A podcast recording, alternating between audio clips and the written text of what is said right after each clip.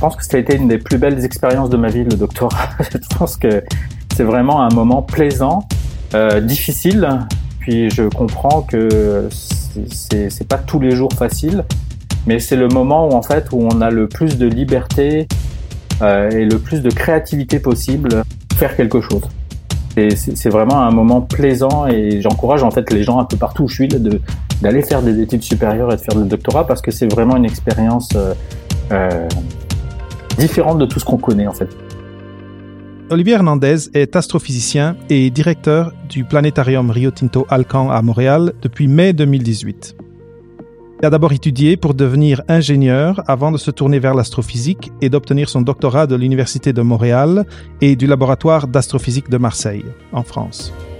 Il a longtemps travaillé comme chercheur sur les galaxies et concepteur d'instruments astronomiques à l'Université de Montréal. Les instruments sur lesquels il a travaillé se retrouvent sur divers télescopes, l'Observatoire du Mont Mégantic, le télescope Canada-France-Hawaï, ainsi que le futur télescope James Webb. Dehors du travail, Olivier aime le théâtre, cuisiner et regarder les étoiles. Bienvenue sur Papa PhD, Olivier. Merci, merci. Quelle introduction. merci beaucoup. Je suis vraiment, vraiment content de t'avoir au, micro euh, de Papa PhD, de, de, de, partager un peu ton histoire, ton jour le jour euh, en ces temps-ci comme directeur du planétarium euh, Rio Tinto Alcan. Euh, merci euh, aussi de nous consacrer ton temps parce que je sais que ces jours-ci, il y a des choses qui se passent, dont des lancements de fusées et d'astronautes qui euh, doivent te tenir pas mal occupé. il, y a toujours, il y a toujours plein de choses qui se passent, alors c'est incroyable. Alors, il faut prendre le temps des fois. Et puis, ben, moi, je suis très heureux et très flatté d'être là. Alors, ça me fait très plaisir d'être ici à toi. Donc, je vais faire en premier, c'est, je t'ai déjà présenté sommairement, en résumé, mais étant donné que notre public soit euh, est en train de se demander qu'est-ce que je vais faire en termes académiques, est-ce que je, vais faire des études de troisième cycle ou non, ou qui sont dans des études de troisième cycle et se demandent qu'est-ce qui peut venir après, ou même euh, au postdoc. Donc, euh, j'aimerais que tu partages un peu ton trajet, comment décider de devenir ingénieur et comment là aller en astrophysique. vraiment, raconter un peu ton histoire. Il n'y a pas de problème. Avant tout, ce que je veux dire, c'est que ce qui, euh, qui m'a amené à l'astrophysique, aussi loin que je m'en rappelle, en fait, c'est à peu près vers l'âge de 12 ans. Donc vraiment, on, remonte très très loin dans, dans, mon histoire là, euh, et, euh, et, c'est vraiment une, une passion. J'avais peut-être avant à, à, cet âge-là, j'hésitais entre la géologie et l'astrophysique, mais j'avais toujours ce, ce, petit côté scientifique qui vraiment qui, qui m'animait. Et lorsque j'ai reçu en fait en cadeau un, télescope, une lunette astronomique en plastique là avec lequel je pouvais voir la lune, mais c'était incroyable parce qu'on pouvait voir la lune, mais c'était une, catastrophe. C'était cheap de ces chips. Mais c'est pas grave parce que à, 12 ans, on fait pas, on fait pas attention à ça là, puis on est tout fier de, de faire quelque chose peut-être de différent et puis de, de, pouvoir regarder la lune alors que j'avais jamais vu là. Avec cet appareil-là, c'était vraiment quelque chose d'incroyable. Et, et après, dans à peu près à la même époque, je suis tombé euh, sur un livre d'Hubert Reeves. Et puis, euh, vous l'entendez peut-être à mon accent là, j'ai un accent euh, français quand même, donc je viens de la France et j'étais, je vivais en France là, puis Hubert Reeves était la référence autant qu'elle l'était au Québec. Euh, mais je le savais pas à cette époque-là. Je savais, euh, je connaissais pas Hubert Reeves. J'ai commencé à lire, ses livres à 12 ans. J'ai absolument rien compris, mais j'avais l'impression de comprendre quelque chose.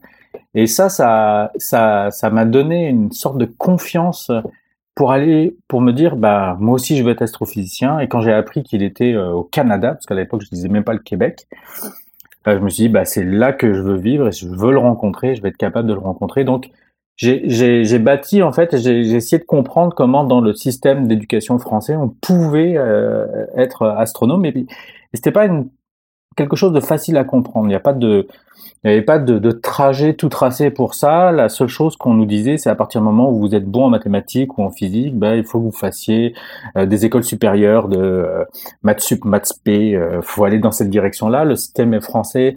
Euh, on pourra peut-être en rediscuter plus tard, mais c'est un système qui est très très élitiste en fait, qui a, qui a l'air très très égalitaire. On a l'impression que tout le monde a accès euh, de façon égalitaire à, à, tout, mais il ne reste pas moins que c'est un système très axé sur l'élitisme avec des grandes écoles.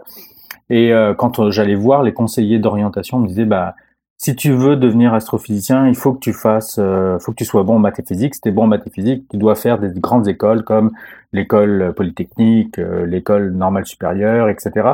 Donc très très jeune, en fait, je me suis mis dans la tête qu'il fallait que je passe dans ce dans cette voie-là et que j'allais devoir euh, avoir une carrière qui se rapproche de celle des ingénieurs pour pouvoir réussir. Donc c'est ça en fait qui m'a un peu euh, mené en fait pendant toutes mes études euh, à l'équivalent du secondaire et du cégep en France, où je me suis dirigé vers cette carrière scientifique et je me suis dit bah la solution pour moi ce serait de devenir ingénieur. Et puis entre temps, parallèlement à ça, j'ai développé ma passion de l'astronomie en devenant astronome amateur, en aidant à la construction d'un observatoire amateur ça, c'était vraiment une expérience absolument incroyable, en fait.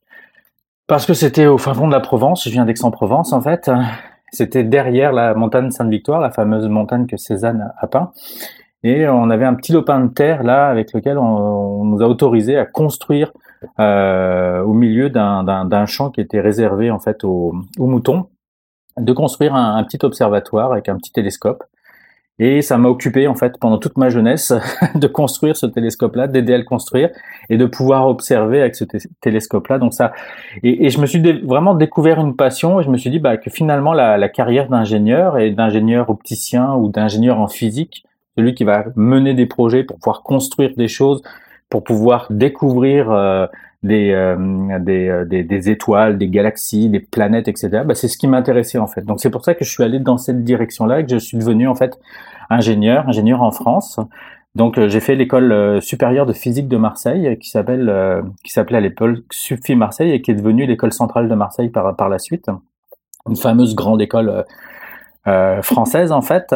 Et euh, au cours de, de, mon cursus d'élève ingénieur, en fait, j'avais le choix de voyager lors de la troisième année. Il faut voir que le cursus français, il y a deux années de, de classe préparatoire et trois années d'élève ingénieur. L'ensemble fait cinq années, qui correspond plus ou moins aux quatre années de, d'ingénieur, de, de, formation d'ingénieur ici au Canada et notamment au Québec. Donc, lors de ma dernière année d'élève ingénieur, j'avais la possibilité de partir un peu partout dans le monde. Il y avait différents laboratoires qui pouvaient euh, permettre des échanges d'étudiants. Et euh, j'ai choisi Montréal pour deux raisons. La première, c'est parce que euh, ça touchait vraiment l'optique, et l'optique, c'est ce qu'il y a au, cœur des instruments euh, d'astronomie que je voulais construire.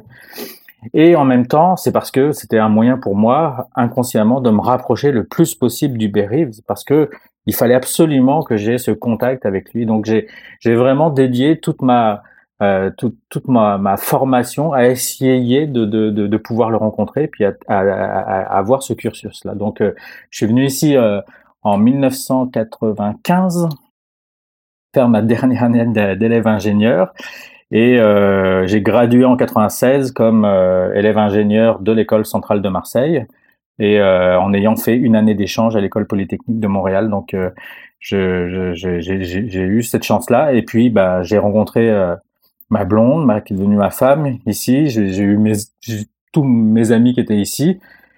Et je me suis aperçu que Montréal, c'est une ville extraordinaire aussi. Il y a une passion aussi pour, pour Montréal qui est absolument incroyable. C'est vraiment une très, très belle ville. Et c'est une ville qui a un avantage sur toutes les autres villes. En fait, c'est une ville où on peut faire tout ce que l'on veut, en fait on a, on a la possibilité de réaliser son potentiel parce que il y a plein de choses à Montréal. Ça refoule de créativité dans tous les domaines. Et, euh, et c'était vraiment euh, le lieu euh, excellent pour moi pour pouvoir continuer et puis euh, faire de, de l'astrophysique parce que à l'université de Montréal, il y avait des maîtrises en astrophysique, on pouvait faire des doctorats en astrophysique. Alors j'ai décidé moi de, de, de m'investir et de et de, de rentrer aux, études supérieures à l'université de Montréal après mon, mon, mon diplôme d'ingénieur. Et euh, j'ai commencé, euh, j'ai été rencontrer des différents professeurs et puis j'ai travaillé avec euh, Pierre Bastien et on, on m'a proposé de construire mon premier instrument euh, euh, astronomique et j'ai dit oui. Là, je savais pas du tout ce que ça représentait en fait. J'ai dit oui, il n'y a pas de problème, je vais euh, construire cet instrument-là, dont le but était justement de, de connaître, peut-être on en reparlera après, mais la, la polarisation autour d'étoiles jeunes, donc d'essayer de, connaître l'environnement et d'essayer de trouver probablement euh, soit des planètes ou des compagnons d'étoiles euh, en utilisant les propriétés de la lumière. C'était mon premier instrument qui s'appelait Idéfix. Idéfix. Et, et c'est un instrument qui m'a permis d'aller à l'observatoire du Mont Mégantic. J'ai, j'ai vraiment, c'est, j'ai pu rentrer dans le grand bain astronomique et professionnel. Et je suis passé vraiment du, du mode astronome amateur au mode astronome professionnel grâce à ma maîtrise parce que j'ai pu vivre ce que vivaient vraiment des astronomes professionnels, préparer des missions, préparer un instrument qui puisse être installé sur un télescope professionnel. Le télescope du Mont Mégantic, c'est un télescope professionnel. C'est le seul télescope en fait qui fonctionne à l'est de l'Amérique du Nord. Le seul qui forme des étudiants aussi dans tout le Canada. Donc c'est vraiment quelque chose d'assez euh, exceptionnel. Et j'ai eu la chance d'être formé là-dessus et puis de d'apprendre à la dure et de passer des nuits euh, avec des températures extrêmes en attendant qu'il fasse beau, euh, avec des vents euh, violents. En tout cas, c'était vraiment très très euh, formateur.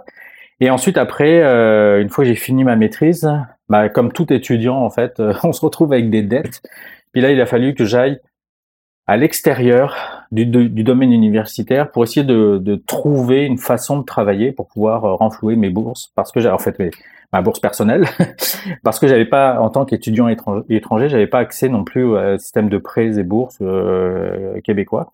Donc j'ai euh, j'ai travaillé pendant euh, une année et demie dans une petite entreprise qui est devenue grosse par la suite au moment de la bulle technologique en 2000 et cette, cette entreprise là s'appelait Chromafibre, c'était une petite entreprise qui faisait en fait des, euh, des filtres pour les télécommunications dans des fibres optiques. Puis moi, quand j'étais venu en fait à l'école polytechnique, j'étais au laboratoire de fibre optique de l'école polytechnique, et ça me permettait de, euh, de mesurer et de, de, de, travailler sur des futurs filtres optiques qu'on pouvait utiliser non seulement pour les télécommunications, mais aussi pour l'astronomie.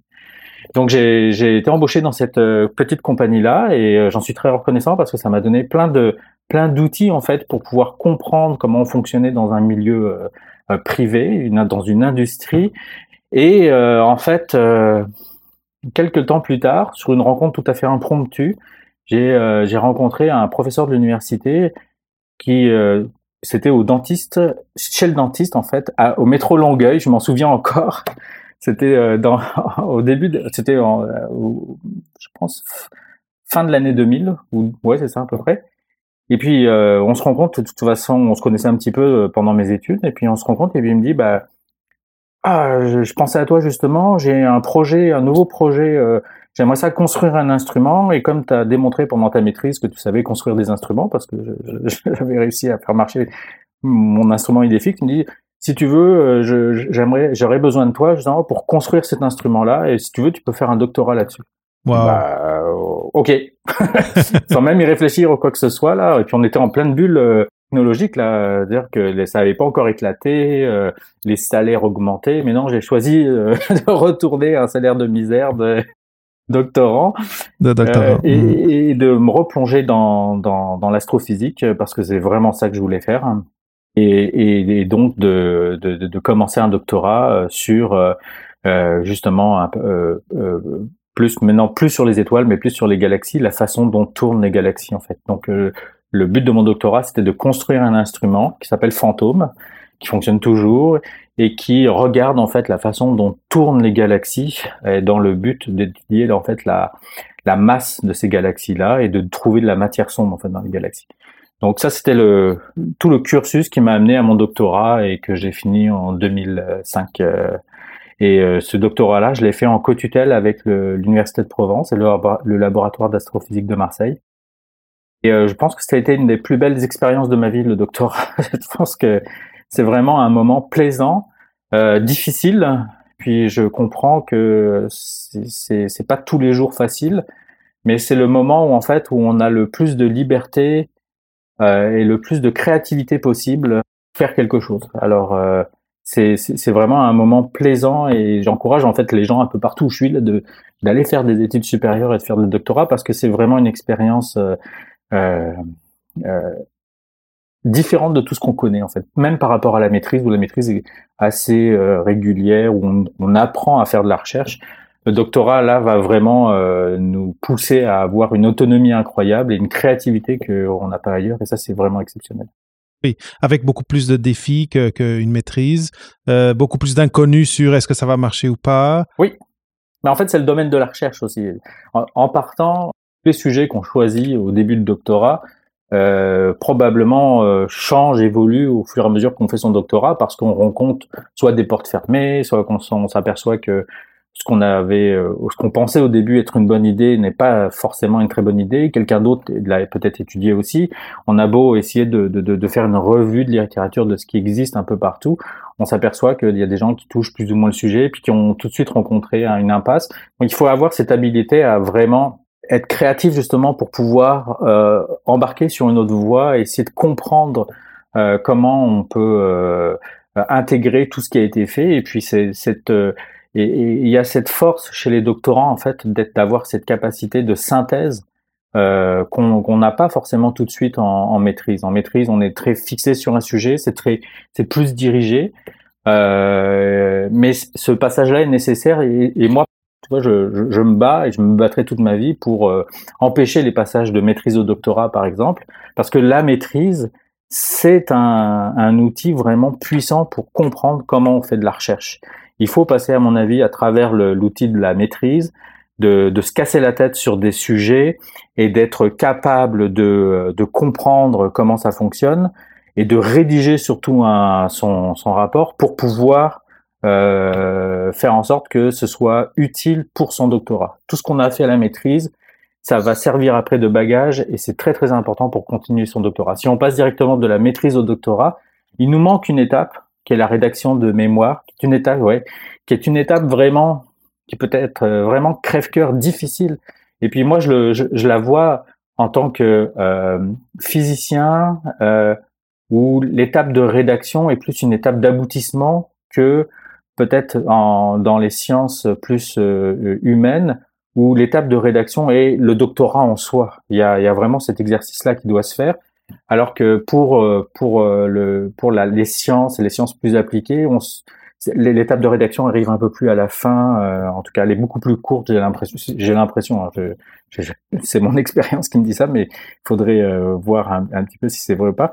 Mais il y a, il y a besoin de faire ce, à mon avis, cette maîtrise-là, et puis après de profiter pleinement de son doctorat, et puis de, de, pouvoir explorer en fait euh, tout, tout, tout, tout un sujet comme ça. Puis très, très rapidement, ce qui est déroutant aussi pour un doctorat, et moi, c'est ça qui, m'a plu en fait, et puis je m'en suis aperçu très très rapidement en fait.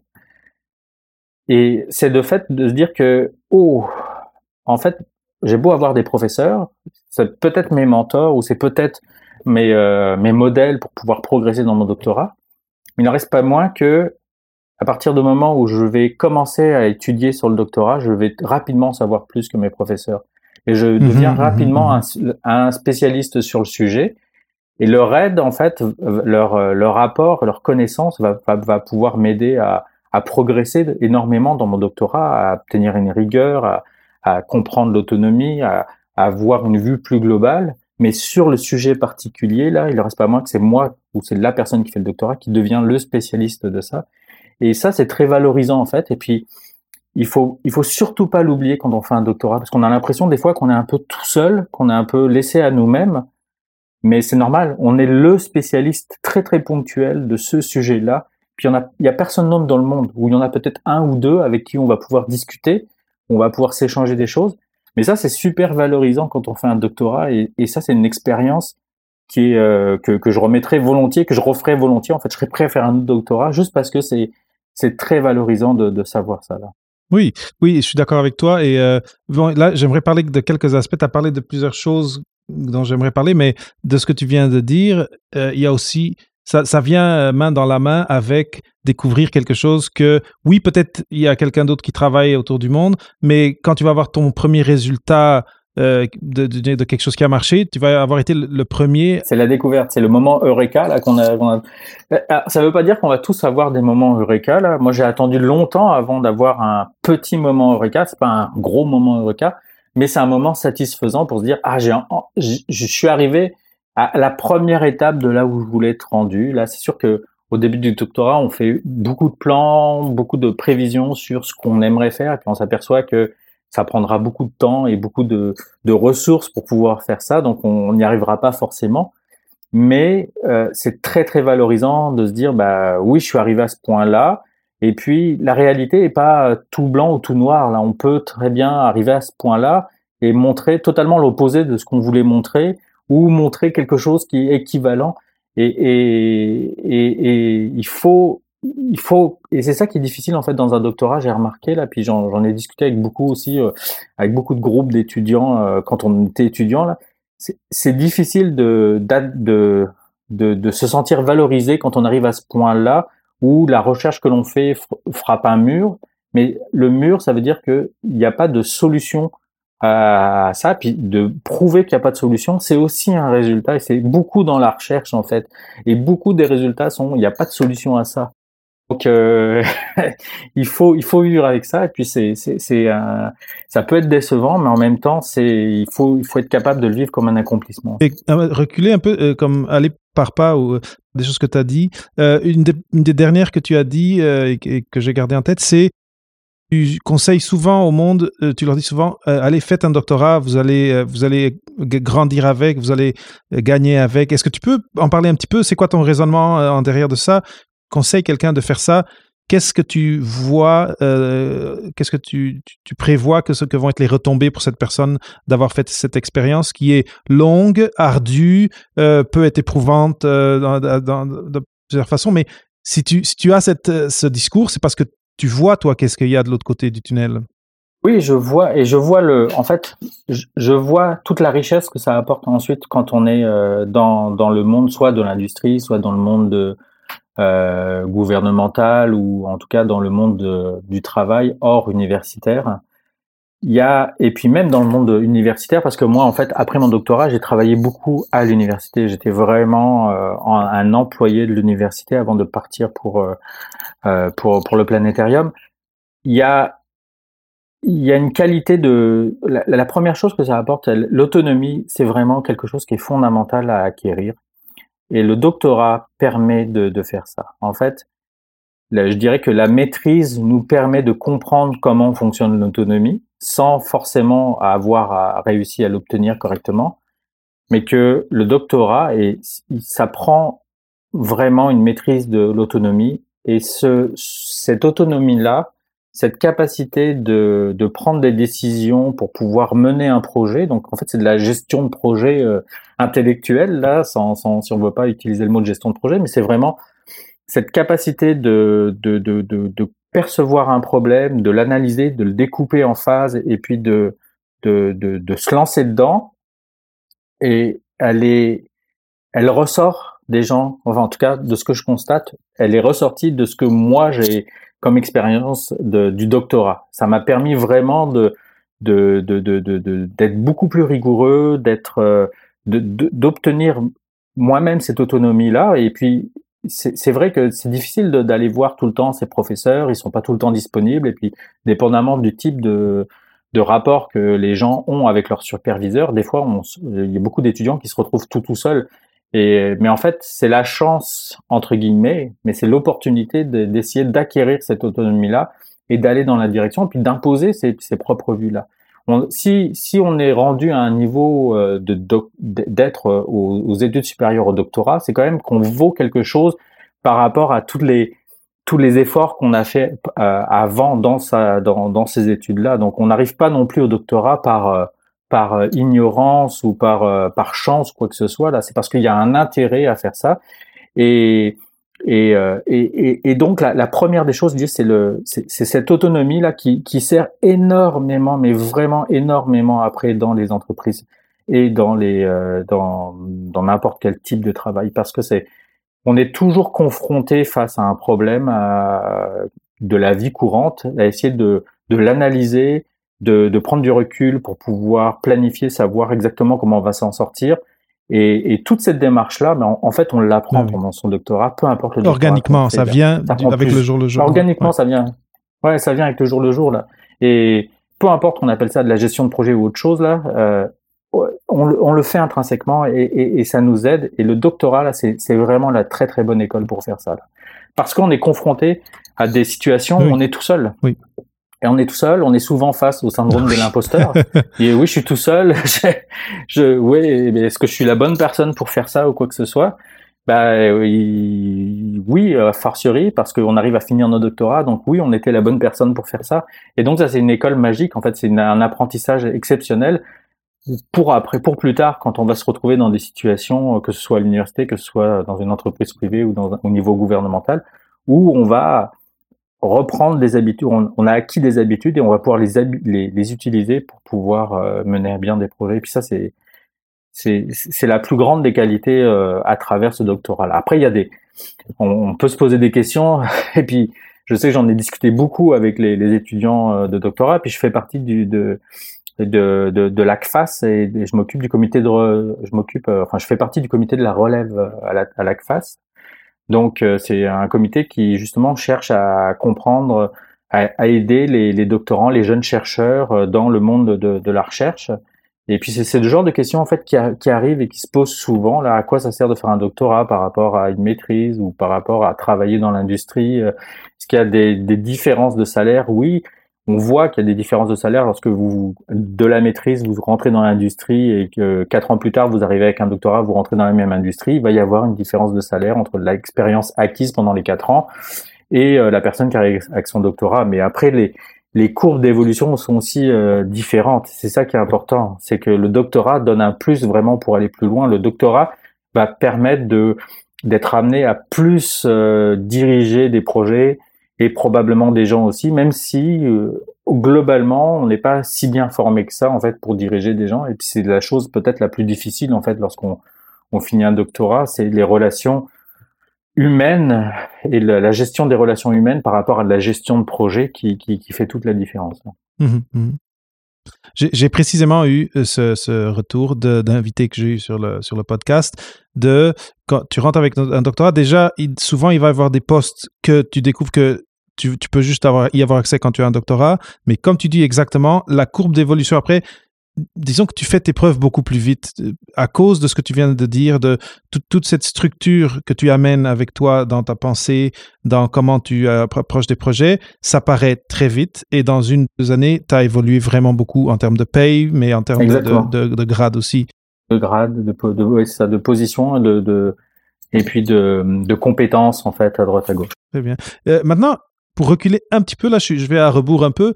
Euh, numéro un, je trouve super intéressant tout ce que tu viens de dire et je suis d'accord avec. Euh, on, on, arrive presque aux 30 minutes où on va faire une petite pause, mais je voudrais quand même parler du moment où tu as, donc, euh, si j'ai bien compris, tu as fini ta maîtrise, tu as commencé à travailler pour payer tes, dettes. Là, tu as eu un moment de chance où une conversation t'a mené à ton doctorat. Cette expérience de travail-là, quelle influence elle a eu dans, dans ou quel retentissement tu penses qu'elle a aujourd'hui encore euh, dans, dans ton évolution euh, J'ai compris parce que tu as dit que c'était intéressant de, de, travailler et de voir le côté industrie. Est-ce que tu conseilles aux gens qui sont aux études de troisième cycle de outre ou faire un, un stage ou enfin d'essayer d'explorer cette interface avec l'industrie? En fait, oui, parce que c'est moi, c'est une expérience qui euh, a été très euh, salvatrice parce que ça m'a permis de voir euh, c'était quoi la, gestion de projet et puis l'efficacité par rapport au monde euh, universitaire. En fait, je pense que on a besoin et puis je ne veux pas dire que le monde universitaire est, est, est mauvais ou quoi que ce soit. Simplement, je pense qu'on a besoin de contrastes et de changements pour pouvoir évoluer et d'avoir passé euh, plusieurs années dans le système universitaire, si j'avais tout de suite eu le poste que j'ai eu à l'université comme directeur des opérations, par exemple, de, télescope, de, de l'observatoire du Mont Mégantic, en, en, après mon doctorat, ça aurait pas aussi bien marché. Parce que il me, il me manquait une vision et une expérience de euh, l'efficacité et puis euh, juste pour comparer mais aussi juste pour pouvoir s'organiser, juste pour mettre à profit, par exemple, les, euh, les compétences d'ingénieur que j'avais acquises pendant mon diplôme d'ingénieur, qui étaient aussi utiles pendant ma maîtrise, mais qui étaient plus euh, cléricales en fait euh, pendant ma maîtrise que appliquées. Et j'avais besoin de, de, de cette application-là, et puis de me retrouver dans un monde où on avait besoin de tout de suite arriver à des solutions, trouver, d'être beaucoup plus pragmatique en fait sur ce que l'on fait Et, et, ça m'a aidé à comprendre et, à trouver des solutions pour pouvoir euh, euh, résoudre des problèmes. Et cette expérience-là m'a servi grandement en fait après mon doctorat, euh, parce que combiné à mon doctorat, à mon expérience, au savoir que j'ai réussi à, à, acquérir pendant mon doctorat, cette expérience de travail-là et mon cursus d'ingénieur, ça m'a permis vraiment de, de, mener à bien des gros projets internationaux pour euh, dans lesquels on était impliqué à l'Université de Montréal et à l'Observatoire du Mont Mégantic pour construire des gros, gros instruments. Et sans ce, sans ce bagage-là, j'aurais pas été capable de faire euh, aussi bien. J'aurais eu le, la connaissance très poussée du milieu de l'astrophysique qui permettait de comprendre comment fonctionne un instrument, etc. Mais j'aurais pas eu le savoir-faire de comment on fait, comment on fait pour imbriquer les, les, pour mettre les briques ensemble, comment on fait pour faire travailler les gens ensemble et, et c'est ça la, la, la, la, force des projets là qui marche bien là, c'est comment on est capable justement de faire en sorte de, de faire travailler les gens en plus d'amener ses compétences et ses euh, et, et j'ai beaucoup beaucoup beaucoup appris pendant cette année euh, qui, a, qui, a, été euh, mhm, malgré tout courte quand même, c'est juste une année, mais ça m'a permis vraiment de comprendre ça, de comment on fait pour travailler correctement en équipe et, et comment on travaille sous pression dans un environnement qui est différent parce que là c'est plus un environnement de style commercial où il faut euh, les profits sont sont rois. C'est pas ce qui me plaisait du tout là et ça ça m'intéresse pas du tout. Mais ça m'a permis de comprendre comment on évoluait rapidement et comment on, y avait des méthodes qui permettaient de travailler rapidement efficacement et et que et de, et de faire en sorte que l'équipe qui travaille avec toi bah, arrive à travailler dans cette direction là aussi. Donc ça c'est c'est des, des, trucs que j'aurais pas forcément appris pour mon doctorat. Et puis c'est, je pense que c'est, ça a été très salvateur de l'apprendre avant, de sortir du, du, cadre et puis ensuite de revenir avec ça parce que ça m'a servi énormément pour mon doctorat et ensuite pour euh, toute ma carrière. Donc si je comprends bien, tu recommandes si, si quelqu'un euh, euh, ben, surtout, j'imagine que dans, dans, un domaine, parce que moi, je, je, viens des sciences de la vie, euh, on travaille avec des cellules, il y a quand même des possibilités d'aller faire des stages dans l'industrie. J'imagine que c'est peut-être plus courant euh, côté physique, astrophysique. Euh, je pense que du côté du génie, c'est beaucoup plus courant. Génie, ça fait partie du cursus d'aller faire des stages dans l'industrie et de voir ça. Et puis, c'est probablement ce qu'ils essayent de chercher aussi à travers cette formation-là. Euh, dans d'autres types de sciences, euh, c'est peut-être moins courant, mais ça vaut le coup de se forcer et puis de le faire. Ça vaut le coup de prendre des pauses. Et puis, c'est ça la beauté du système euh, québécois que, que j'encense partout là, parce que j'ai eu la chance de voir les deux systèmes d'éducation. Et je trouve que le, le, la beauté du système québécois, c'est que l'on peut quitter le système, aller faire quelque chose d'autre, s'enrichir de son expérience, puis revenir dans le système. Il n'y a personne qui va vous dire mais qu'est-ce que tu as fait euh, T'es un gros nul, t'as rien fait pendant euh, pendant un an, t'as profité de la vie. Voyons donc, qu'est-ce que c'est? C'est il y a une ouverture. Probablement, c'est ça, c'est une ouverture. Probablement que ça a changé euh, en France. Là, moi, je connais plus du tout le système, mais quand j'y étais, il y a, il y, a, il y a plus de 25 ans maintenant, c'était l'impression qu'on donnait. Et puis, un, un, bon exemple, en fait, c'est euh, quand je me suis inscrit au doctorat ici, j'avais 28 ans, euh, en, en 2001, j'avais 28 ans, et euh, j'ai fait une demande pour faire une co-tutelle en France et la demande a été refusée par le ministère de l'Éducation. On m'a dit non, vous avez vous avez plus l'âge de oh, faire un doctorat. Ok. C'était il y a 25 ans. Peut-être que ça a changé maintenant. J'ai dû avoir une dérogation spéciale du ministre de l'Éducation de l'époque pour pouvoir m'inscrire au doctorat et faire et pouvoir faire cette co-tutelle là. Donc ça c'était c'est c'est frappant. Ici on ne pose pas du tout la question. On pourrait reprendre ses études à 50 ans faire un doctorat, si on remplit tous les critères pour pouvoir faire un doctorat, il n'y a aucun problème pour le faire.